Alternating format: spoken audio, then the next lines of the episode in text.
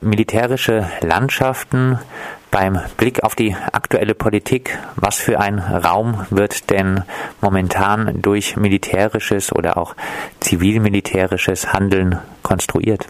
Sehr viel. Also das kommt auch bei uns im Kongress vor, vor allen Dingen auf zwei Ebenen. Zum einen kommt das vor in ähm, Räumen, die militärisch besetzt sind und zum einen kommt das vor, inwiefern sich das auf uns selbst hier in Deutschland und in Europa rückwirkt, weil die Militarisierung natürlich auch bei uns starke Einflüsse hat.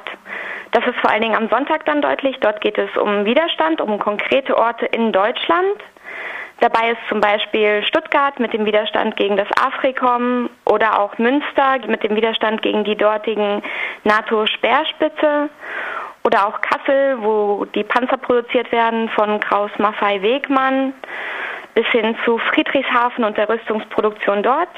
Und am Samstag hingegen haben wir einen Vortrag, auf den wir uns sehr freuen, wo wir Aktivisten, Aktivistinnen aus Afghanistan einladen konnten, die uns dann erzählen, inwiefern die Militarisierung sich dort in dem besetzten Land auswirkt und wie man basispolitisch dagegen sich organisieren kann. Militärische Raumkonstruktionen, die das Thema des Kongresses ein bisschen sind, finden auch ihren Ausdruck in militärischen Großübungen. Eine fand zum Beispiel gerade erst statt und trug den Titel Trident Juncture. Äh, was erprobte hier äh, die NATO? Die NATO hat in Trident Juncture nicht einen Bündnisfall geübt, sondern eine Intervention. Es ging um eine Aggression, die stattfindet, und zwar in einem, in einer fiktiven Landschaft, in einer fiktiven Region, die heißt Serasia. Das ist ganz typisch, dass fiktive Übungsszenarien entwickelt werden von der NATO. Dort geht es um einen Wasserkonflikt. Dort soll die NATO intervenieren, um den Konflikt beizulegen. Was das Ziel davon ist, ist eigentlich zu zeigen, dass die NATO schlagfertig ist, dass die NATO bereit ist, schnell in, nach Osten, nach Süden hin einzugreifen. Und es ist gleichzeitig, was auch geübt wird, sind die NATO-Speerspitzen. Die sollen jetzt ab 2016 eingeführt werden. Und diese Großübung war praktisch der Test, um zu sehen, ob sie bereit und einsetzbar sind. Diese Großübung, wo fand diese statt genau? Die Großübung fand statt in verschiedenen Ländern. Hauptsächlich fand die, die Live-Übung, also wo, wo Schießen, Bombardieren, amphibische Landeübungen, also praktische Kriegshandlungen praktisch, die fanden statt hauptsächlich in Portugal, in Spanien und in Italien. Das waren die Hauptübungsorte. Andere Übungsorte waren im östlichen Mittelmeer und auch im östlichen Atlantik. Du hast dich äh, auch mit antimilitaristischen Widerstand in den genannten Ländern Italien und Spanien beschäftigt. Jetzt ist mir in Italien als größere Bewegung momentan hauptsächlich der Widerstand gegen den Schnellzug TAF und vielleicht noch ja. gegen das Satellitenüberwachungsprojekt MUOS auf Sizilien ein Begriff. In Spanien denke ich hauptsächlich an den Widerstand gegen Zwangsräumung. Ist der Antimilitarismus in diesen Ländern mehr als ein Nischenthema? Also in Italien nimmt es auf jeden Fall momentan zu. Es nimmt auch zu, weil, weil sich die Proteste auch verknüpfen. Zum Beispiel, du hast Notaf angesprochen, Notaf und Nomos, die tauschen sich auch, auch aus und gehen auch gegenseitig auf ihre Protestcamps.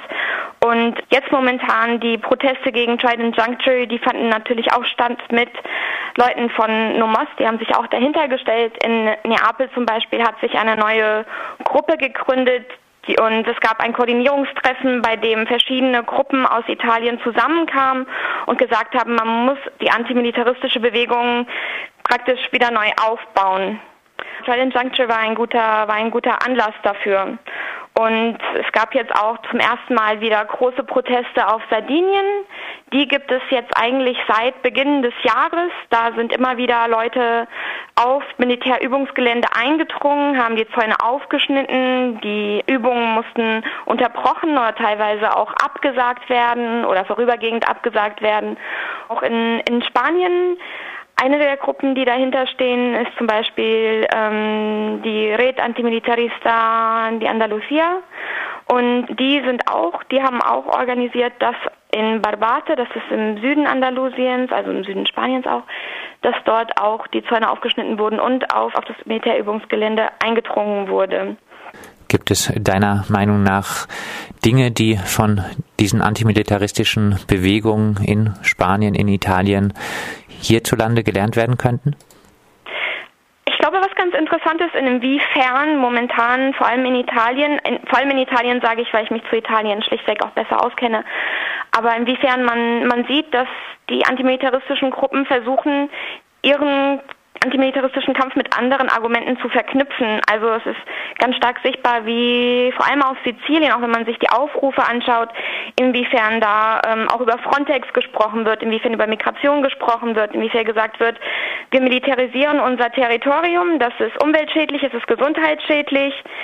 Ähm, es führt dazu, dass auch unser eigenes Land militarisiert wird. Das merkt man auch in der Politik, auch gegen uns, in der steigenden Überwachung. Und ich finde, dass dieser, dass dieser Ansatz ganz interessant ist und ich denke auch vielleicht dazu führt, dass momentan in einigen Gebieten Italiens Antimilitarismus auch Zulauf kriegt. Etwas anderes, was verstärkt in Italien wieder eingesetzt wird, also vor allem in, auf Sardinien und auf Sizilien, wo auch viele junge Leute mitmachen, ist die direkte Aktion. Das heißt, es werden Antennen besetzt, also militärische Kommunikationsantennen oder letzte Woche ist ein, ein Aktivist auf, auf das MOS geklettert, auf diese Satellitenkommunikationsanlage. Entschuldigung, das war diesen Montag und hat darauf eingehämmert und Genau, ich finde, das ist ganz, ganz interessant und es führt auch dazu, dass jetzt zum Beispiel, was Moss angeht, dass darüber diskutiert wird, ob man das nicht verlegen soll, also ob das wirklich auf Sizilien bleiben kann. Und ebenso war es mit den Übungen gegen Trident Juncture. Dadurch, dass auf Sardinien so oft auf die Truppengelände eingedrungen wurde, hieß es vorübergehend von der italienischen Luftwaffe, es werden keine Übungen mehr dort stattfinden. Wir können auf der Webseite hieß es, dass nicht die notwendigen Bedingungen für einen ruhigen Ablauf bestünden. Später haben sie trotzdem stattgefunden, aber allein, dass es diskutiert wurde, alleine, dass es vorerst angekündigt wurde, ist schon sehr interessant. Kommen wir nochmal zur Lage des Antimilitarismus in Deutschland. Mhm. Deutschland ist einer der größten Waffenexporteure weltweit. Ist hier die Flüchtlingsbewegung nach Deutschland äh, vielleicht auch eine Chance, weil die Flüchtlinge uns die Folgen unseres Wirtschaftssystems, unserer Kriegseinsätze und besonders auch unserer Waffenexporte direkt vor Augen führen? Denke schon, aber ich denke, dass, dass auch wir dabei, also wir in dem Sinne meine ich Leute, die sich als antimilitaristisch und antirassistisch verstehen, ähm, dass wir diesen Diskurs auch ankurbeln müssen. Und ähm, ich denke schon, dass es, dass es die Chance gibt, durch die Präsenz von mehr Flüchtlingen hier, Migranten, Migrantinnen, dass man, dass man mehr darüber reden kann. Und ich fand auch sehr interessant, es gab diesen Sommer auch von Refugees for Refugees hier aus Baden-Württemberg eine Aktion am Bodensee, eine mehrtägige Aktion. Und zwar der Bodensee hat eine unglaubliche Dichte an Rüstungsunternehmen und dort haben die Flüchtlinge, Migranten, Migrantinnen dagegen demonstriert und haben gesagt, es ist wegen euch, dass ähm, so viele Menschen nach Europa kommen. Es ist wegen eurem Wohlstand. Euer Wohlstand beruht auf Rüstungsexport. Und ähm, wenn ihr uns wirklich helfen wollt, dann sollt ihr uns nicht Essen ausgeben, sondern etwas dagegen tun. Vielleicht abschließend beim diesjährigen IMI-Kongress an diesem Wochenende bist du zusammen mit Tobias Pflüger an der Abschlussdiskussion beteiligt. Titel Erfolgreicher Protest braucht mehr als Demonstrationen. Was braucht es denn mehr? Ja, also es braucht, es braucht Verknüpfung, es braucht eine, eine breit gefächerten Widerstand. Ich betrachte vor allen Dingen das Beispiel der Bewegung Nomos. Und dort ist es so, dass, dass wie bereits gesagt, also dass die Gruppe ihren Widerstand nicht nur als antimilitaristisch versteht, sondern auch Umweltgruppen mit dabei hat, Ärzte, Ärztinnen mit dabei haben, die sich die Gesundheitsschäden anschauen, ähm, Naturwissenschaftler, die dazu forschen. Es braucht Forschung. Es gibt Friedensforscher, die, die das Ganze erst gestartet haben, die erstmal ähm, gefragt haben, was ist denn das MOS, was macht das MOS, warum ist das hier und damit die Proteste praktisch losgetreten haben. Also es braucht Informationen, es braucht Verknüpfung und es braucht auch einen gewissen Störfaktor. Also dadurch, dass so oft auf die Gelände reingetreten wird, dann müssen nämlich die Antennen abgeschaltet werden. Das verursacht einen ökonomischen Schaden. das sind Erwägungen, die die Militärs irgendwann ähm, machen. Die müssen sich irgendwann fragen, äh, lohnt sich das, diesen Standort aufrechtzuerhalten? In anderen Orten, was sehr oft sehr effektiv war, waren äh, Streiks von den Menschen, die in den Militärstrukturen gearbeitet haben, also örtliche, örtliche Kräfte. Das war in der Türkei zum Beispiel ganz stark. Aber mein Beispiel wird sein Nummers. Glaubst du daran, dass äh, diese von dir skizzierte Mehr, dieses Mehr an Verknüpfung, mehr an direkter Aktion, dass äh, sowas auch in, in Deutschland stärker werden kann? Ich denke schon und ich hoffe es.